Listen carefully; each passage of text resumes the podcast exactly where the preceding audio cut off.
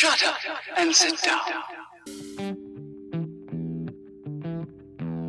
Buenos días, tardes o noches, dependiendo de la hora en la que nos estén escuchando, y bienvenidos nuevamente al podcast de la comunidad del celuloide, un podcast para dominarlos a todos. Yo soy Manuel. Yo soy Jorge. Hola amigos, ¿cómo están? Hoy estamos grabando justamente un día después de los Óscares y pues hay más cosas aparte de eso. vamos. Exactamente. Empecemos por los trailers, de hecho es el único trailer. La semana pasada les habíamos hablado, de hecho, del teaser de la nueva película de Alexander Gar- Garland, que es la de Men, pero ahora sí tuvimos ya el trailer completo y me late, me late. El teaser daba una vibra como de película slasher. Esta sí tiene, to- es el trailer, ya viendo el trailer completo, sí tiene todavía esa vibra de slasher, pero también me recuerda un poquito a la película de It Follows, no sé Sí, ándale. Pero me late. O sea, la verdad, o sea, la fotografía del, del tráiler se ve, uf, uf, y aparte el, los sonidos que utilizan, no sé si parte de la música que utilizaron en el tráiler vaya a formar parte de la banda sonora final, pero ojalá y sí, porque la neta me latió la vibra inquietante que tenía el tráiler. Sí, sobre todo eso. Era incómodo y, y- y está cool. A ver qué tal. Digo, no, no deja muy claro de qué va a tratar y es un muy buen tráiler aparte de todo. De hecho, y aparte, la única sinopsis que ha salido de la película tampoco, o sea, sí da una idea un poco más general de que la protagonista, después de un evento traumático, que pues bueno, el tráiler ya medio da la idea de qué fue, decide irse a vivir a la campiña ingle- inglesa y ahí es donde empiezan a pasarle cosas extrañas y algo o alguien la empieza a acosar. Pero fuera de eso, no tenemos la más mínima idea. Y yo creo que eso es lo bueno de cualquier tráiler, debe ser el trabajo de un buen tráiler, que te deje intrigado, pero que no sepas a qué vas.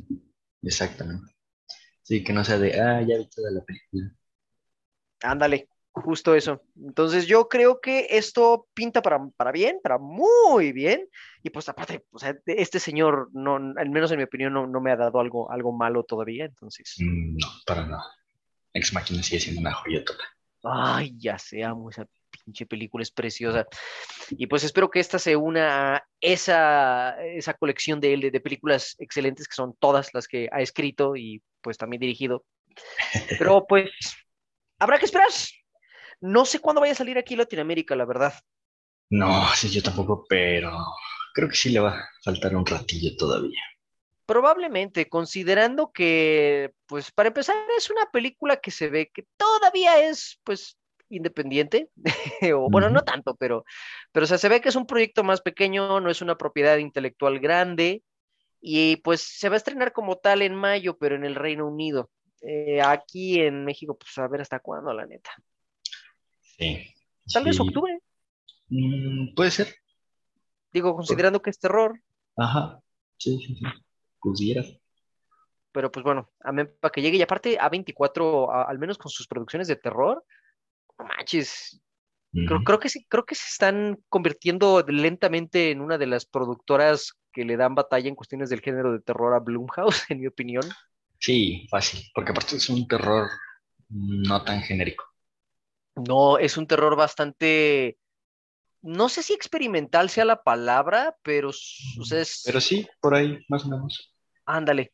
Pero pues bueno, habrá que esperar un poquito más de que salga este año, yo creo que sí, pero pues habrá que esperar. Y pues es el único trailer que tenemos, realmente, así noticias grandes, grandes, desde que hayan llegado así de- del mundo del cine, o al menos trailers, pues no hubo mucho. Pero pues ayer tuvimos los premios de la academia, a pesar de que a todos se nos olvidó, pero Jejeje. Sí, de hecho, literal en la noche, hasta que me empezaron a llegar mensajes, yo, ah, no más, sí es cierto, hoy son los Oscars. Sí, ya sé. Y también hasta en la noche me empezaron a preguntar, oye, tú lo estás viendo, ¿verdad?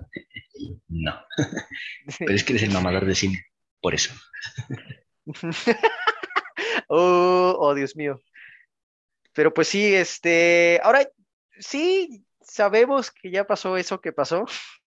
Creo que es un poco redundante. Fue lo más sonado de, de ayer. Pues sí, sí, de hecho fue lo único que hizo que la gente Bueno, el se más sonado fue Chris Rock. Ah, Chiste de ti. ah. Pero pues oye, no puedes quitarle crédito al príncipe del slap. Siempre tranquilo, sin premios ni nada, sentado con Jeda instalado en la fiaca. Y luego un comediante, yo ignoro por qué, le dijo pelón. No, Quiere ese reboot. No, ah, no, al menos de lo que yo sé del reboot que sacaron del príncipe de, de rap, el que le pusieron ahora nada más Bel Air, no está tan chido. Yo solo vi un corto, digo, pues sí, como, como imágenes, y se veía como muy drama.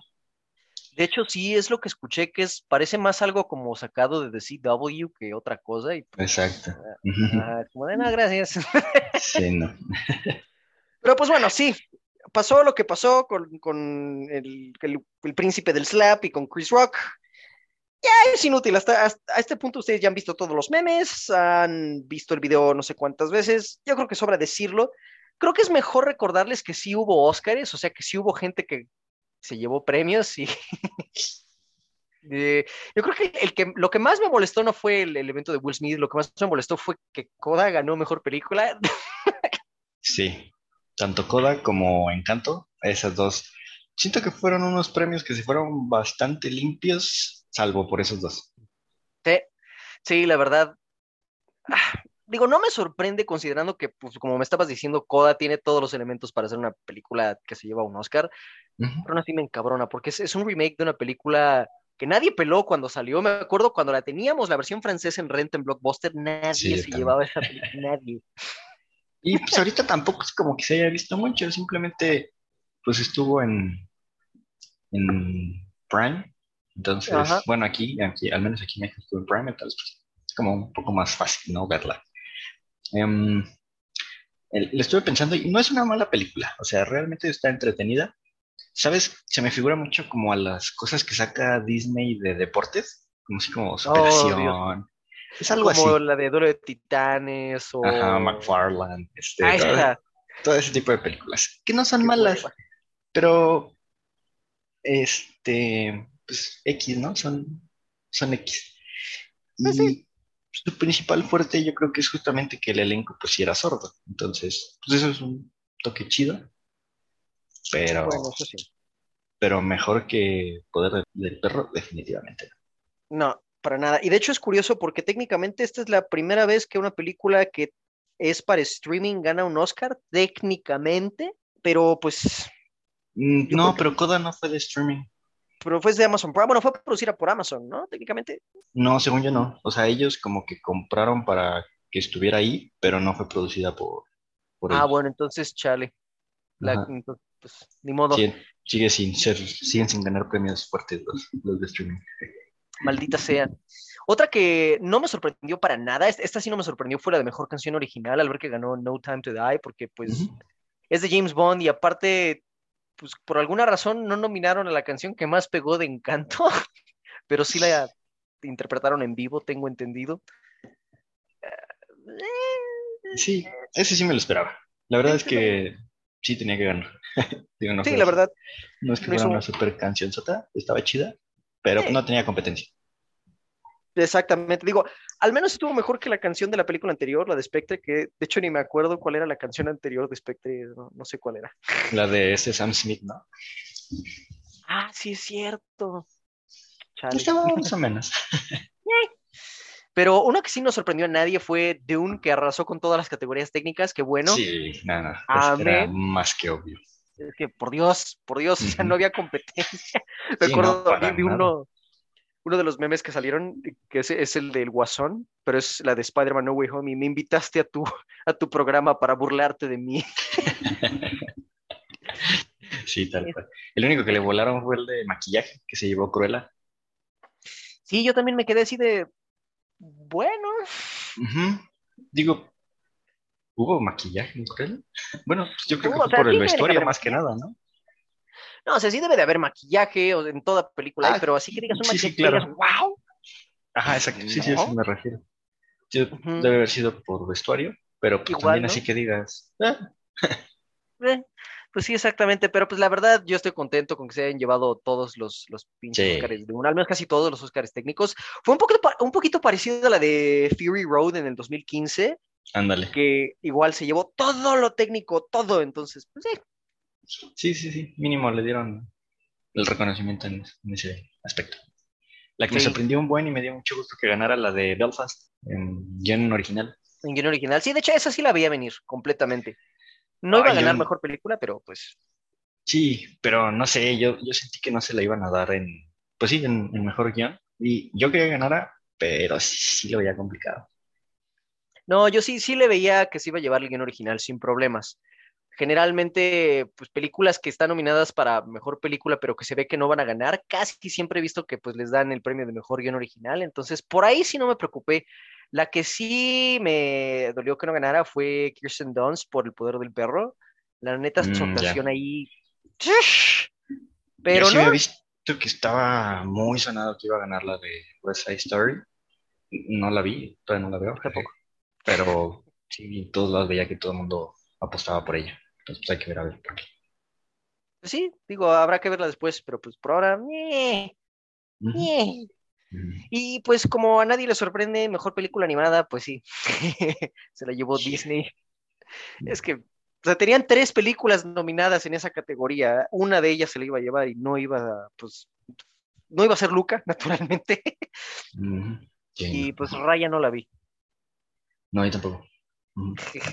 No pienso verla. Por dos. Digo, está bien, encanto, supongo. Sí, esa está chida. No, no, no, no voy a decir que no la disfrute, pero vuelvo a lo mismo. Mejor que Mitchells, para nada. Pues sí, la, la verdad, mira, no he visto los Mitchells, pero no, no, no me volvió loco encanto, la verdad. O sea, sí la, la, la pude ver, me entretuvo, pero no es así como que diga, oh, no más, es una obra maestra. Eh. Sí, exacto. Sí, Y pues el que, el que eh, se llevó mejor de reparto, también ese no lo veía venir, el de Kodak también. sí, de hecho también fue como de, ah, una sorpresa bastante grata. Yo estaba apostándole más a Cody, Speak- a Cody Smith McPhee por el poder del perro, igual o a Sí, Jesse. Plemons, cua- a uno de ellos dos.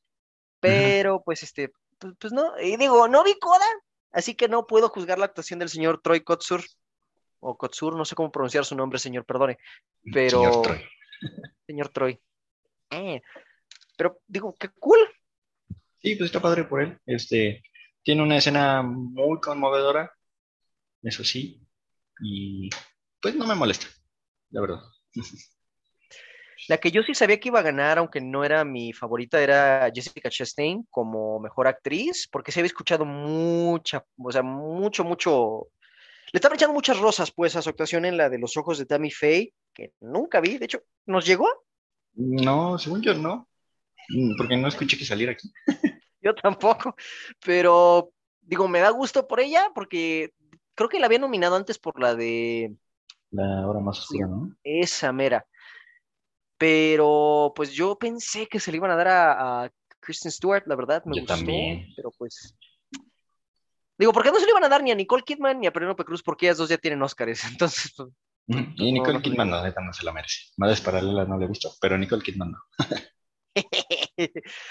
y no vi la de Madres Paralelas, pero pues igual, como ya tiene un Oscar, e- es más difícil que les den un Oscar a, alguien- a algún actor o actriz que ya lo tiene, a menos que seas Meryl Streep o Daniel Day-Lewis.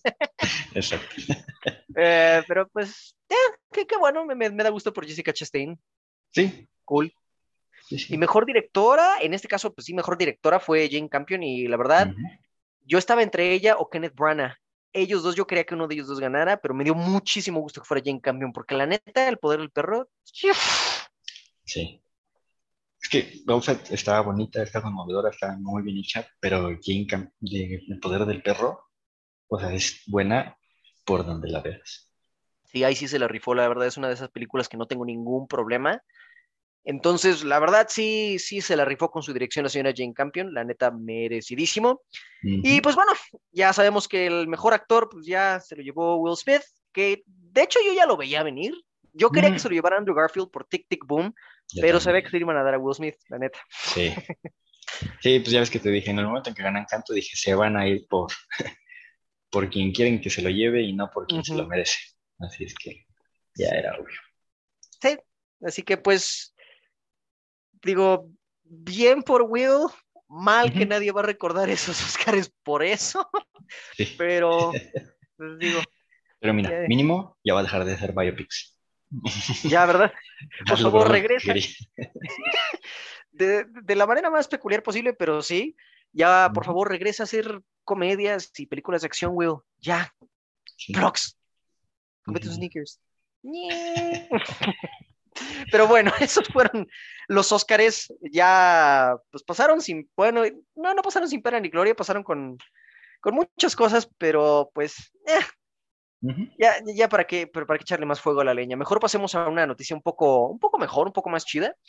Ahora, ya les habíamos mencionado unos cuantos podcasts atrás que el crítico de cine y youtuber Chris Stockman había empezado a hacer su, su película, empezó la producción de una película llamada Shelby Oaks, que va a ser una película de terror, y empezó él una campaña en Kickstarter para que sus seguidores lo apoyaran con lo que fuera para que tuvieran todavía más presupuesto con la película, porque él explicó que habían tenido retrasos por lo del COVID y ciertas limitaciones por ser una producción independiente, porque no están siendo producidos por ningún estudio de Hollywood.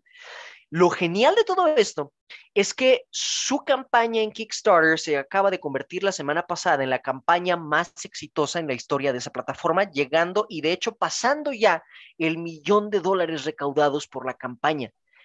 Y la verdad me da mucho gusto, no solo porque llevo siguiendo a Chris Stockman, creo que desde el 2014, 2015, y es un hombre que de verdad ama el cine, pero aparte porque esto está dando más pie a que gente con talento, pero que no tiene conexiones en Hollywood, pueda empezar a ver una alternativa para hacer sus películas.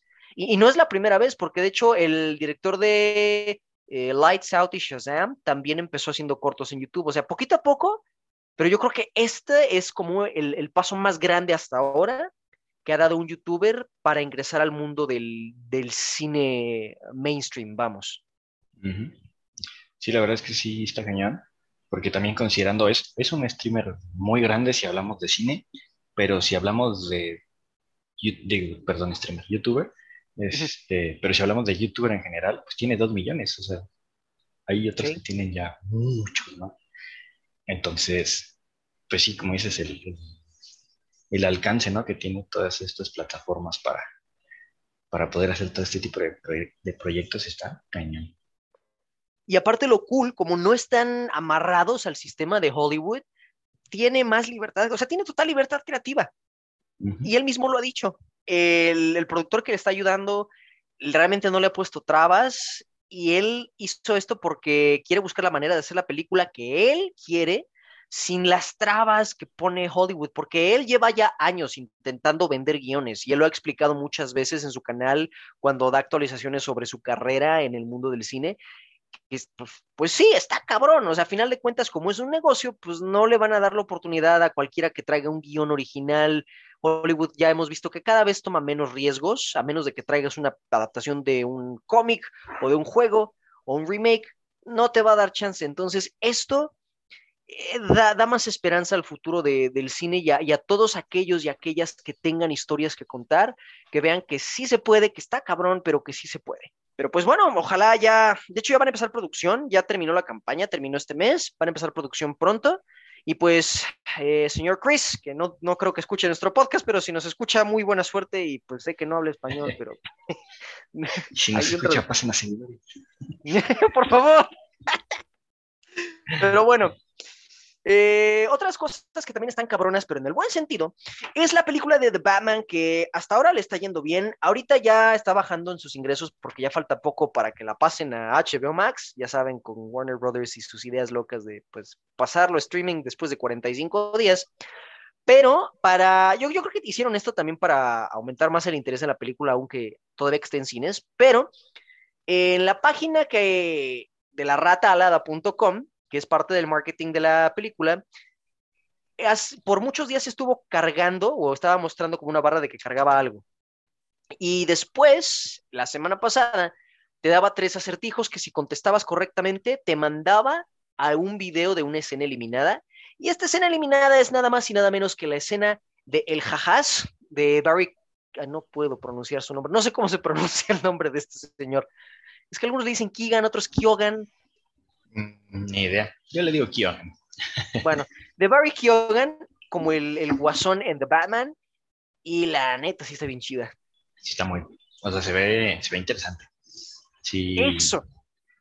Sí, es. Pues se ve distinto a todo lo que habíamos estado viendo, ¿no? Se ve. Y, y el nivel de detalle que, que mantuvo para todo Matt Reeves. Lo del clip que veíamos. Ay, ya sé. No manches. La, la neta, cada, cada momento de esta escena muestra solo el nivel de, atención al detalle que le pusieron todos a esta película, porque eso se ve todavía en, la, en el producto final, pero se ve todavía más en esta escena eliminada. Y aunque sí está bien cool, como tal yo entiendo por qué la quitaron, porque uno, el guasón, pues básicamente le spoilea todo a Batman. Y pues eso hubiera quitado un poco el impacto de la revelación final cuando Batman ya se da cuenta de todo muy tarde. Eso habría quitado, yo creo, un poco más de impacto. Y aparte, la escena está filmada muy parecida a la escena en la que Batman habla con el acertijo casi al final cuando ya está en Arkham. Y de nuevo, creo que visualmente hubiera sido repetitivo y si le hubiera quitado eh, un impacto visual a la película. Entonces, por más chida que esté esta escena, que sí lo está, está muy cool, entiendo por qué la eliminaron. Sí, yo también. Y siento que así como, como escena eliminada funcionó muy bien. El darnos ese Ujú. vistazo. Exacto, simplemente expande más el, el universo de este nuevo universo de Batman. Y a, a mí en lo personal sí me gustó mucho el aspecto de este guasón. O sea, es, se ve asqueroso, pero pues esa es la intención. Porque me ha tocado ver muchos comentarios de, ay, está horrible. Güey, es, es el guasón. ¿Esperabas a alguien, esperabas a Jared Leto con tatuajes? Por favor, di Ya vimos cómo funcionó eso. Sí, la, la neta. Ahora, este Matt Reeves ha dicho que él no, no le dio el origen de que este guasón cayó en un tanque de químicos corrosivos, sino que nació con una enfermedad congénita que lo hace sonreír todo el tiempo y que de hecho se basó en la película de cine mudo del hombre que ríe, que a la vez fue inspiración del personaje del cómic como tal. Pero no sé, porque aquí se le ven un chingo de cicatrices tanto en la cara como en las manos y está muy pelón como para que no haya caído en un tanque de químicos, no sé. Sí, si no, tiene muchas enfermedades. Sí, sí, que digo, lo creería por el aspecto que tiene, pero la verdad a mí me late. A, a ver qué hace, Sí, porque él-. Matt Reeves dijo que no va, no va a usar al Guasón en la secuela, pero yo creo que sí lo va a usar en la serie de Arkham que están haciendo. Mm, sí, sí, sí puede ser. Aparte pusieron a un actor, eh, pues que está en, en una- un ascenso muy rápido de popularidad, como para que no lo vayan a usar. Sí, sí, la verdad no creo que lo vayan a desperdiciar. Y ya hablando de Barry Keoghan como tal, me gustó, me gustó su actuación. No es, no es algo, no, no es algo ni demasiado familiar que ya se haya visto antes, pero tampoco es algo demasiado experimental. Yo creo que encontró un buen balance tomando elementos de cosas que han funcionado antes, menos de Jared Leto, claro. Y, y- y no sé, le, le dio un aire muy parecido a. pu- Pues de hecho, la escena en sí se parece mucho a la dinámica que, mane- que manejaba Clarice con Hannibal Lecter en El Silencio de los Inocentes. Y yo creo que Barry Keoghan le dio ese mismo aire a este guasón. Le dio un aire más de Hannibal Lecter. De hecho, me gustó muchísimo ver la dinámica entre Batman y el guasón como. Pues no compañeros, pero al menos aliados. Ujú. Sí, sí, también pues se ve eh, que esa relación va iniciando, ¿no? Y sí, a mí Pues ya también me gustó mucho. Ujú. Sí, sí. Pero sí, también me gustó mucho, o sea, siento que él pues ha sido un actor bastante discreto, pero lo que hace lo hace bien y pues aquí no fue la excepción. No, para nada. Pero pues bueno, habrá que esperar a ver qué es lo que decide hacer Matt Reeves y Warner Brothers con este nuevo guasón. Pero pues se ve, se ve bastante prometedor. Y hablando de cosas prometedoras, tenemos nuestras primeras imágenes desde el set de la película Renfield, que ya habíamos hablado de esta película en otros podcasts anteriores. Es una, digamos, adaptación nueva de la historia o el libro de Drácula de Bram Stoker, pero pues el título nos da a entender que es desde el punto de vista del asistente de, de Drácula, Renfield. Pero pues tenemos el vistazo tanto a Nicholas Holt como Renfield, que pues digo, se ve bien, pero Nicolas. Cage como Drácula, oh Dios mío. Ya sé. Siento, parece como cosplay, ¿no? Sí, de hecho. Y aparte, yo digo, como están muy chillones los colores de, pues, de todo, quiero creer que van a usar o un filtro muy cañón para que no se vea tan, tan mírame a huevo, porque sí se ve muy chocante el color que trae puesto de, de todo. Sí, O si tienen, tiene que ser, o si de verdad tienen, ahora sí que los pantalones de irse al extremo, a lo mejor y es blanco y negro y por eso tiene esos colores tan chillones, porque ese esquema de colores en blanco y negro sí funciona. Entonces, pues quién sabe, pero a mí me gusta. Sí, sí, también podría ser una opción a blanco y negro. Ya últimamente le están perdiendo el miedo y se están haciendo más cosas así. Entonces, pues, como dices, porque los definitivamente no se van a quedar así. Mm, mm, No, Entonces, entonces sí pudiera ser. Y estaría cool.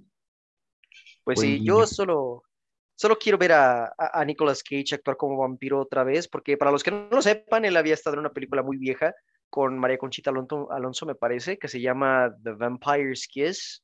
Oh, Dios mío. Eh, es Nicolas Cage dando sus, una de sus actuaciones más Nicolas Cageescas. Es precioso. pero bueno, habrá que esperar. La película apenas está en producción, pero pues de que se ve interesante, se ve interesante. Algo que no es interesante es, pues, ya les habíamos hablado que Tim Burton va a estar encargado de una serie para Netflix de Merlina, o bueno, Wednesday Adams.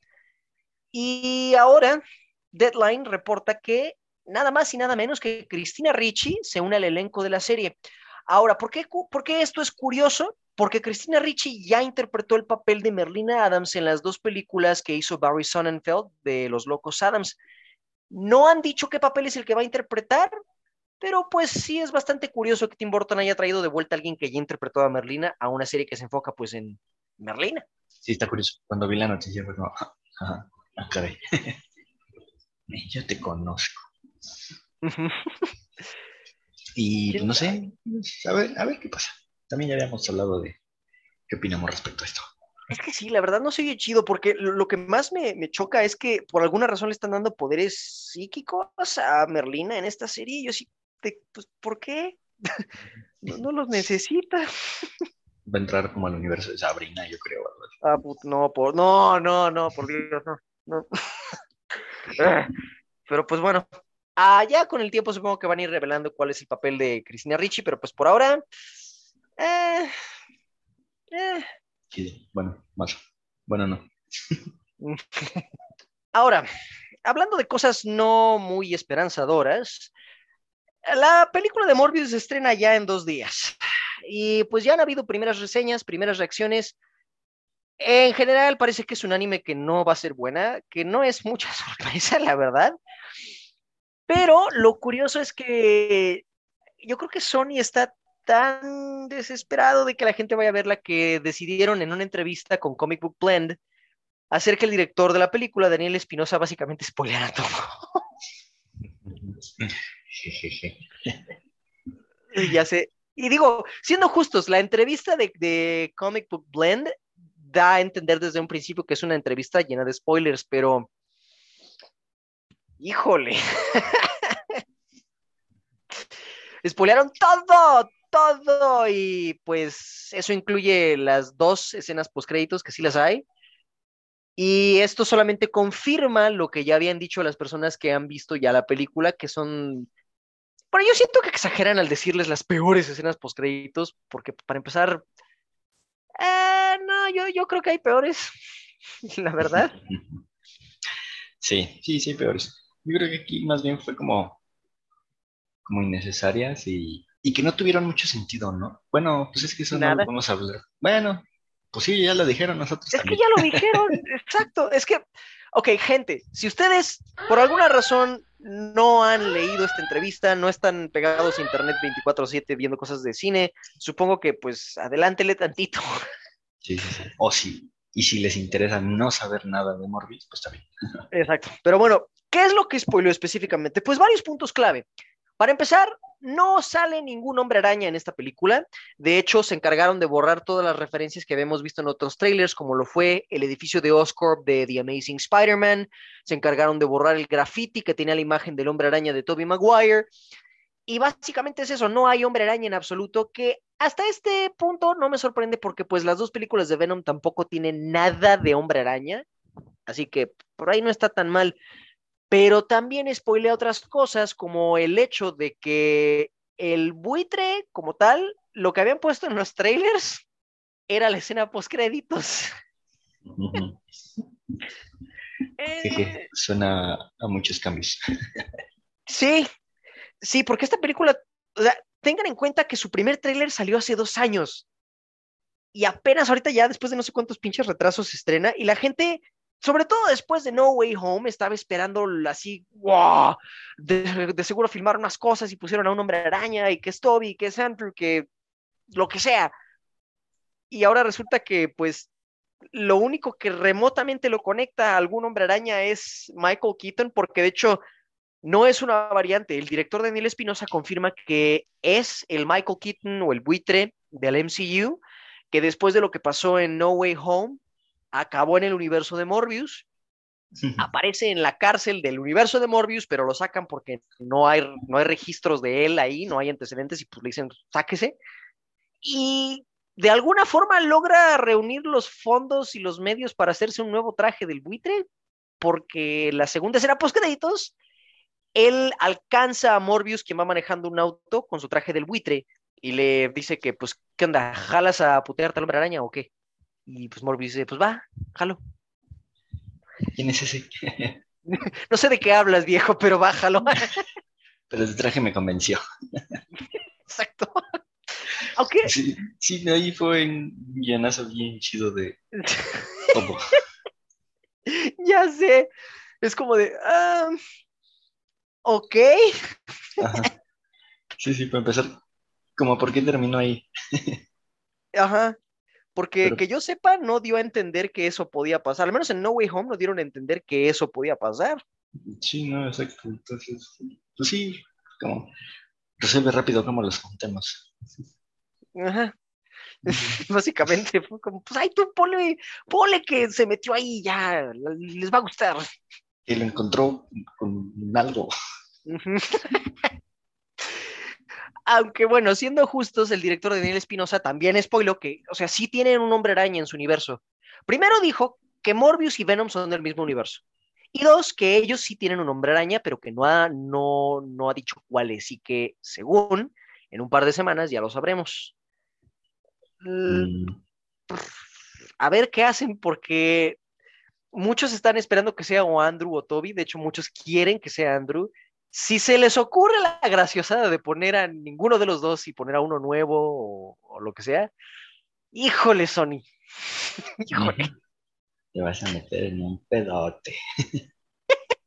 Sí, pero bueno, habrá que esperar ya en dos días más que salga Morbius y tengamos oportunidad de verla. Ahí, ahí les decimos qué tan, qué tan fea está. Porque aparte, este Matt Smith que dijo que ni siquiera sabía cuál era el personaje que había interpretado. A mí nada más me dieron líneas y yo las leí y chingó a su madre. No sé qué estaba haciendo. A mí me dijeron, oye, te pagamos y dices esto frente a la cámara. Pues va. Te vamos a caracterizar como te diste a conocer. De hecho, parece el Doctor Who. Sí. Ay, Dios mío, pobrecito. Porque pues es bueno, solo que pues, tanto él como Jared Leto tienen muy malos agentes. Sí, como, sí, agarran lo que caiga. Ah, pues ya ves que se llevó el Razi este leto. Ay, Dios. Merecidísimo también. Sí. Es que, ay, bueno, pero bueno, ya. En dos días más veremos Morbius y ya la siguiente semana les contamos qué tal está. Y ya como última noticia, que es eh, pues una muy buena noticia, como ya saben, este es el año de Cage, porque Nicolas Cage regresa con todo este año. Y pues ya ha estado dando entrevistas para ir promocionando la película de El peso del talento. Y esta vez con Variety, él habla sobre cada rol que ha interpretado, que muchos de ustedes se dieron, se, dieron cuenta a través de los años, o al menos durante la década de los 2010, que Nicolas Cage apareció en un chingo de películas y la mayoría muy malas. Entonces, confirmó que pues sí lo hizo para poder salir de muchas deudas, porque él no quiso declararse en bancarrota, pero que él dijo, mira, sí, sí escogí películas culeras por el, por el dinero, la neta, pero no, no, no, no quiere decir que no me haya esforzado, la neta me esforcé. Digo, estoy parafraseando, obviamente no habla así, pero pues es Al chido chile, saber. carnal. Al chile. Al chile, la, la, la mera neta, acabo de salir de una deuda bien cabrona y podría ser fácil para mí robarles, pero prefiero hacer películas culeras. Sí, básicamente eso dijo. Ándale. Y pues también lo que, también lo que quiso dejar bien en claro es de que no aceptaba cualquier cosa, ¿no? O sea, sí rechazó muchas cosas y aceptaba, aunque fueran culeras, en las que él pensaba que podía aportar algo. Lo cual habla muy bien de su ética profesional, de, de cómo decide él llevar su carrera como actor. Y lo cool de, todo esto, pues es que, pues ya vimos que no todas las películas que hizo él, pues fueron malas. La de Mandy o Mindy, no recuerdo el título, pegó bastante. ¿Mindy? Mindy. Mandy, ¿no? Ah, no sé. una de esas dos. Pegó bastante. La de Pig también. El año pasado fue una de las que más sonó. Ujú. Y una que una de, de las que más me gustó de él, que fue del 2018, que se llama Mamá y Papá. Ay, Dios mío, pinche película más desquiciada y caótica. Amé, amé cada segundo de esa película. Y su actuación definitivamente no, no, no flojeó en esa actuación. 10 de 10. Es, es una de las pocas películas donde puedes escuchar a Nicolas Cage decir la frase bolas anales. Con todo, o sea, con eso ya. Sí, así muy necesario, pues quién sabe, pero Pero es que lo, lo dice con una pasión. No sé en qué plataforma estés. Estuvo en Netflix hace como un año, pero creo que ya no está. Entonces, pues, pues, ni modo. Pero lo cool de todo esto es que Nicolas Cage dice que él planea, ahorita que ya salió de sus deudas, él piensa seguir dentro del medio del cine indie, lo cual a mí me late un buen. sí, a mí también. Pues digo, ya, ya no teniendo que aceptar cualquier cosa, pues creo que lo vamos a empezar a ver en cosas un poco más selectivas, entonces va a estar chido. Sí, qué bueno por el señor Cage, la verdad nos da mucho gusto y pues no podemos esperar a que salga la nueva película del peso del talento. Ya. Ah, pero bueno, sale en un mes, ya no hay que esperar tanto. Ah. Pues esas han sido todas las noticias de esta semana. Ahora pues vamos a pasar con nuestra reseña, la cual es una película pues que de hecho había salido el año pasado en otros lados, pero a nosotros nos llegó apenas ahorita. La Como película, siempre. como siempre, ¿verdad? Nos llegan primero todas las de Marvel, pero pues otras, pues ahí te esperas. Si llegan, si llegan, y si no, pues ni modo. Pero bueno, esta película lleva como título The Protege o El Protegido, que no sé por qué no le pusieron La Protegida, pero pues. ñe. Mínimo se parece. La- es otra película que tiene el título de Protegido que tiene a Samuel L. Jackson, ya con eso. Pero bueno, esta película que es dirigida por Martin Campbell, eh, pues ustedes ubicaron al director por haber hecho películas como La Máscara del Zorro, bueno, la, la, la de Antonio Sí. Banderas, Sí, sí, sí. hizo Casino Royale y también hizo la de Linterna Verde, que pues... GoldenEye. Ay, no manches, sí es cierto. Este hombre revivió dos veces a James Bond, ¿verdad? Sí. Joder. Pues bueno, de hecho, se nota aquí la, la verdad el buen ojo que tiene él para las películas de acción y sobre todo películas de acción con elementos de aventura y espionaje, porque yo creo que es uno de los elementos más fuertes de esta película. Las secuencias de acción tienen buena coreografía, obviamente tienen buena dirección y tienen buena edición. Al menos que yo recuerde, no vi nada de shaky cam ni cortes cada segundo. No, no, no, para nada. Solo algunas como que las llegué a sentir lentas. Las de No Michael sé si Keaton. sí. Es que digo, no sé si sea por la edad de algunos actores, pero te No, sí, es la edad. O sea, se nota. Lo que respeto mucho de Michael Keaton, de hecho, es que se aventó a hacer las secuencias de acción él, obviamente Sí. con sus limitaciones. Las coreografías fueron hechas en base a las, pues, a la edad de él, pero, güey, para los 70 años que tiene que se haya rifado para esas, la Sí. neta, Sí, sí, sí. Y aparte no se ve mal, o sea, porque sí se ve muy claro que le dan ciertos movimientos, pues no tan complicados. Y queda chido. Nada más, pues, pues se, se ven lentas, pero pues fuera de eso, está muy bien hecho. sí, sí, la verdad está muy, muy bien hecho. En el aspecto de acción no va a haber ningún problema. Y de hecho, la protagonista, Maggie Q, pues lo hace bastante bien. Digo, el papel no es muy complejo, pero yo creo que sí le da. el- el- vamos, sientes empatía por el personaje y aparte de que tiene buena química, tanto con Michael Keaton como con Sam Jackson, la verdad. Sí, la verdad, pues sí le... Pues creo que principalmente era eso, ¿no? O sea, lo que tenía que hacer como, como el poder conectar con los dos. Y estuvo chido. Que realmente ya no lo recuerdo de otra cosa.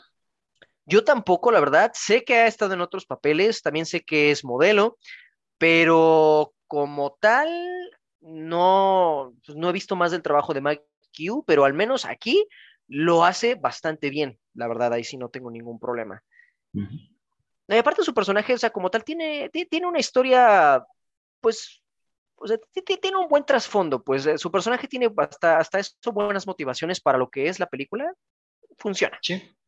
Sí. Y pues de nuevo, igual Michael Keaton, no solo en el aspecto de acción, pero él como actor, o sea, ese hombre tiene carisma de sobra. eh, Sí. Es tan cool. Quisiera ser tan cool como él a los 70, pero con mi edad de ahorita. O sea, Dios mío. Ajá.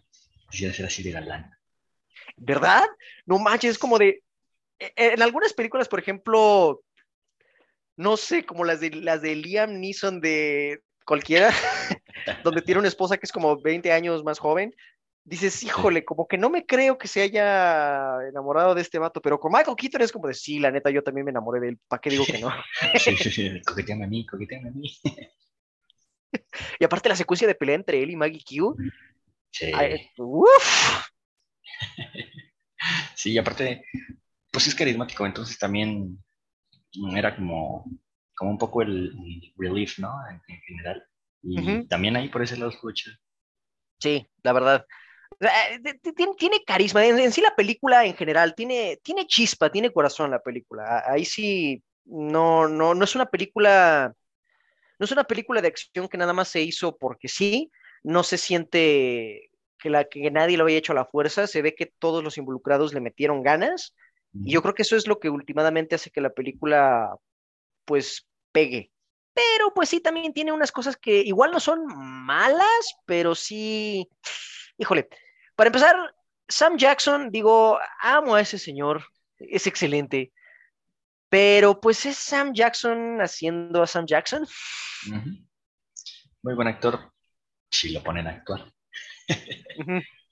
Aquí, pues sí, nada más tuvo que ser Antes se contuvo con series. pero- Pues sí, que no, no sé por qué, ¿eh? porque como tal la película sí es clasificación R, está bien pinches violenta. No había necesidad. Pero, o sea, de nuevo, no solo también por el hecho de que es Sam Jackson haciendo lo que vas- pues, siempre hace, sino porque el papel del personaje como tal, yo creo que hubieras puesto a cualquier actor en ese papel y hubiera funcionado igual. Sí, la verdad, sí. Aparte, pues sí, muy relevante tampoco. pues. Pues no, y No, aparte pues, sabes a dónde va el personaje. En sí la película es otra cosa que digo, o sea, no está mal, pero pues sí le quita un poquito el plus, que sí es bien predecible, la neta. Sí. Sí, sí, sí, totalmente. O sea, todo. Hasta Sí, los exacto. chistes, todo. Exactamente. Ahorita van a decir esto. Sí, ahí está. Sí, de hecho, yo creo que el único chiste que me agarró de así desprevenido y que sí me dio risa fue justo cuando estaban peleando esta Maggie Q, Michael Keaton, que le dice, ¿Are you gonna kill me or are you gonna fuck me? y yo así de, ¡ay! Ok. No, eso sí me lo esperaba. Ah, yo no, yo la verdad me agarró desprevenido. Lo demás fue como de, ah, sí, lo dem- es bastante genérico. Incluso los giros de tuerca de, uh, ¿quién es el que está detrás de todo esto? Es como de, güey, neta. Creo que es bastante evidente, pero ok. O que te quieren engañar con que, híjole, ¿este se habrá muerto o no se habrá muerto? Por favor. O sea, Ajá. no mames. Sí, sí, sí. Y hasta en el que- final, pues es como, Ah, sí. ok. Mm. De hecho, yo creo que tuvieron que haberla terminado un poco antes, porque siento que algunas partes del final están de más. Ah, una parte en particular, justo el final final. Yo creo que, Ajá. a ver, ¿cómo, cómo lo describo sin spoilear? Este, Pues, ¿qué en específico es lo que no te gustó? Cuando abren la puerta. exacto. Me hubiera gustado que no se viera nada después, o sea, que nadie abriera la puerta. Un final ambiguo creo que hubiera funcionado mejor. Sí. Sí, sí, sí. Yo también pensé que ahí sí iba a quedar, en la ventana. Ah, Pero, pues, exacto. no. Ahí hubiera estado bien cool que cortaran a negro en la ventana. Es como de, ¿qué pasó? Y eso, si quieren y si les da dinero, podrían hacer una secuela sin pedos porque fue ambiguo. Pero como no, pues... Sí. eh, eh, sí. Pero Sí. pues en general está, está cool, a mí me lateó. Está entretenida. O sea, es una película de acción un poquito mucho más pensada que, por ejemplo, Taken 24. Este, pero pues tampoco es así que digas, wow. Ajá, exacto. Es, ah, ¿cómo decirlo? Digamos que Taken es como... Taken es pizzeta y esta película es como Papa John's. Son la Va. misma cosa, pero una está mejor hecha que la otra. Va, me late. Ñe. Dios mío, pero pues bueno, ustedes, si tienen oportunidad de ver la película, vayan y la neta sí vayan porque tiene como dos funciones nada más. Sí. ¿Por día? Y ya Este, que salga Morbius, ya murió. ya valió, sí, exacto. Pero pues si no, supongo que estará en alguna plataforma de streaming en algún momento. No sé en cuál, porque ni me acuerdo cuál es la distribuidora de la película. Mm. Ay, güey, no, quién sabe. ¿Lionsgate? No, no sé. no. No me acuerdo, pero ya, en algún momento saldrá la película de alguno de los 20.000 servicios de streaming que hay. Sí, me suena que Me- va a estar en Prime Video, no sé por qué. Capaz que sí, ¿eh? Yo juro que sí. Tiene, tiene, Tiene pinta de video. Pero bueno, Sí. y pues esa fue nuestra reseña de esta semana. Pero ya saben que siempre les traemos una recomendación para cerrar el podcast. Y pues bueno, ¿qué traes esta vez de recomendación? Hoy traigo algo parecido, pero en otro género. Una película así chiquitilla, Mm, pero con un presupuesto decentón para, para hacer algo así. Lo que les voy a hablar es de Gran Piano. ¿Te acuerdas también que la teníamos ahí? Uh, sí es cierto. Es la de Elijah Wood y Ándale. John Cusack, ¿verdad? Ajá. Uf. Entonces, eh, pues esta es una película española gringa de 2013 que pasa así, pero súper desapercibida. Yo la vi hasta que la tuvimos ahí en físico, la verdad ni siquiera sé si pasó por cines aquí en México. No que yo recuerde. No, yo tampoco. Entonces, pues así de desapercibida estuvo. Ahorita les platico también porque puede haber sido. Entonces, como bien decías, el protagonista es este Elijah Wood y también tenemos a John Cusack. Entonces, es un thriller psicológico que dirigió este señor Eugenio Mira, que pues la verdad es desconocido dentro del medio. Tiene creo que tres películas a su nombre y esa fue la última, por lo que recuerdo. Pero otro punto importante es que fue escrita por este Damien Chazelle, un año antes justamente de que nos viera la preciosidad de Whiplash. ¿En serio? Sí, sí, sí, sí, fue de sus primeros créditos como, como escritor, Genial. como guionista. Entonces, pues ahí hay puros nombres interesantes. Está, está bastante bien pensado. Entonces, ¿la película de qué trata? Sigue a este Laia, que su personaje se llama Tom, y es el pianista más famoso de su generación, que ha dejado de dar presentaciones porque sufre de pánico escénico. Entonces, esto empieza en el momento en que va a dar un concierto, después de varios años de estar ausente, y justo cuando ya está ahí, va a, empezar a dar el concierto frente a un teatro atascado de gente, ve una nota en la partitura que dice que si falla una nota, va a morir. Entonces, como, era, como es de esperarse, Cusack es el, el que lo tiene en la mira, es el que le deja la nota. Entonces, pues sin duda aquí lo mejor es el guion. Está muy bien pensado, así de inicio a fin, todo lo que va sucediendo está bastante cool y es lo que hace que la película funcione. Ah, si le sumamos a eso la actuación de Laia teniendo un buen guion, pues el resultado obviamente fue muy bueno. Entonces, a mí se me hace una película bastante buena que lo que hace mejor es manejar súper bien la tensión todo el tiempo. Estás al borde de tu asiento, este, pues sí, todo el tiempo estás ahí a la expectativa de, de qué va a pasar. Y eso es, eso es complicado y sobre todo para una película de este tamaño, que ahí vemos que, que la calidad no viene del dinero.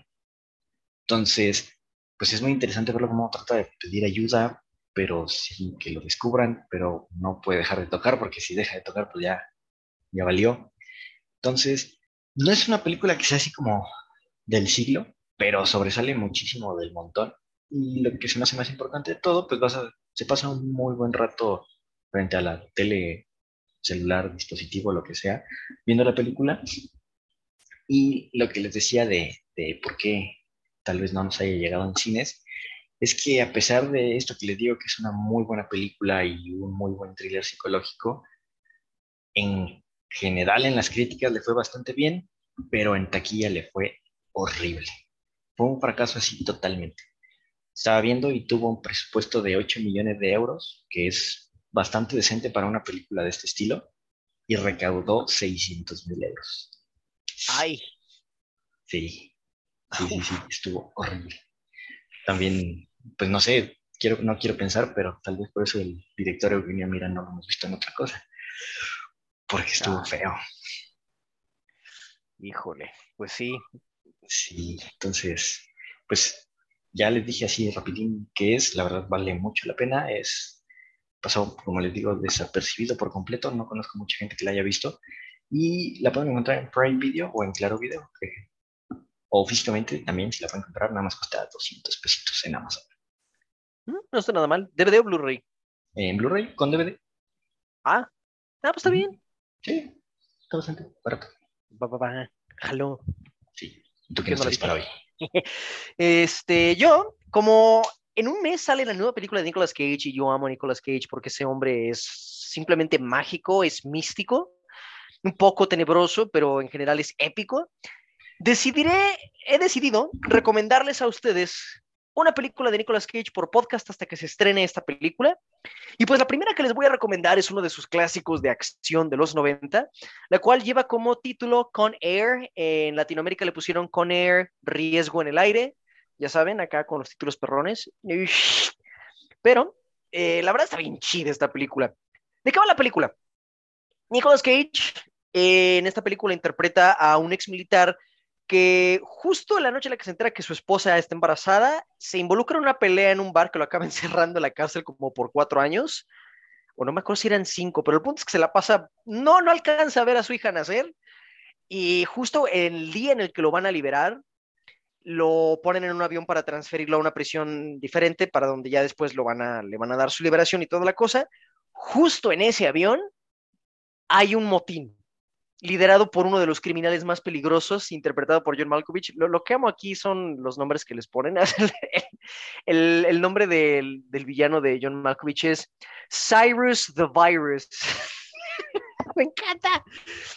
Y pues John Malkovich, o sea, es un excelente actor, pero aquí todos yo creo que sabían a lo que iban y dan una actuación caricaturesca, no exagerada, no al punto de que, de que chocan, pero hagan de cuenta que están viendo villanos sacados de una caricatura de superhéroes o como del, show de Adam West de Batman. Básicamente de ese estilo es el tipo de actuación que están entregando y la neta funciona bastante bien. Aparte de que en general el elenco está genial, o sea, está Nicolas Cage, está John Malkovich, está Steve Buscemi como un, uno de los convictos que al parecer dan a entender que es un asesino de, o abusador de niños y tiene una de las escenas más bizarras en la película donde literal, cuando logran aterrizar primero el avión después del motín, están en medio del desierto y hay un camper ahí con una niña y la niña se pone a tomar el té con él.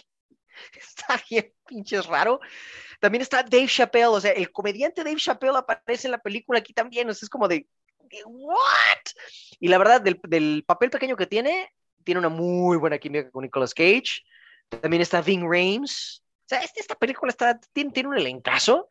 Y aparte la acción es, es como toda buena película de acción de los 90, es acción explosiva, es exagerada y aparte tiene, tiene ese encanto que solamente las películas de acción de esa época tenían. Y pues la verdad, si ustedes son fans de Nicolas Cage o son fans de películas como Contracara, la de Avión Presidencial de Harrison Ford o incluso la de la de La Roca, que es otra con Nicolas Cage, que igual yo les recomiendo la siguiente semana. Pero bueno, si les gustan ese tipo de películas, sin problemas van a amar esta película del 97. Ahora, encontrarla es bastante fácil en streaming. Si ustedes tienen una cuenta en Star Plus, ahí la tienen, ahí la pueden ver sin ningún problema. Pero si ustedes son como yo que prefieren el formato físico, también la pueden encontrar en Blu-ray. Y depende de la edición en la que ustedes lo compren, pero está entre 235 y 380 pesos. Pero bastante accesible y la verdad yo creo que esta película vale la pena.